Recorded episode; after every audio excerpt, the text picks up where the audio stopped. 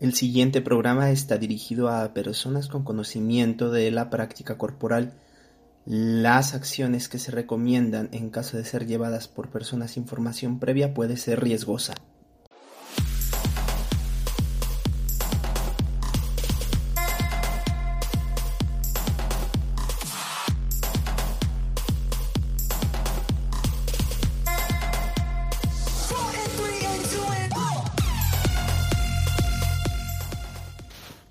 Hola, hola gente, ¿cómo están? Bienvenidos a su podcast Salud en Movimiento, donde sus huesitos y sus dolores musculares serán los protagonistas de nuestra conversación. Hola, hola, ¿cómo están gentes? Bienvenido a este su podcast favorito. El día de hoy traemos un tema fabuloso. Las tres posiciones para el estudio de la biomecánica básica.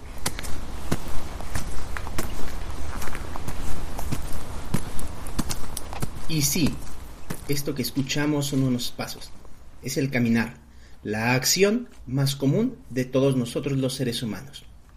Esta acción no sería posible si evolutivamente no hubiéramos pasado a la bipedestación, la cual nos dio ventajas evolutivas que nos permitió como raza sobrevivir durante los últimos milenios. La bipedestación y su desarrollo van más allá de cuestiones culturales y parecen estar enraizadas en lo profundo de lo que hace que el hombre sea el hombre. Por tanto, el proceso para llegar a esta posición es, casi sin excusa, igual para todos los seres humanos. Para lograr la bipedestación es necesaria la activación de los músculos antigravitatorios. Esto se desarrolla como instinto al inicio de la vida.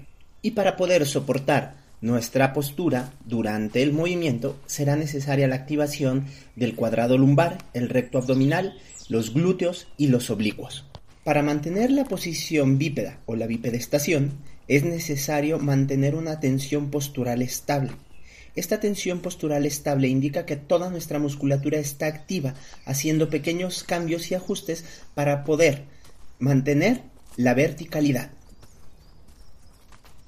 Y esto fue su podcast favorito, Movimiento y Salud. Nos vemos en la próxima.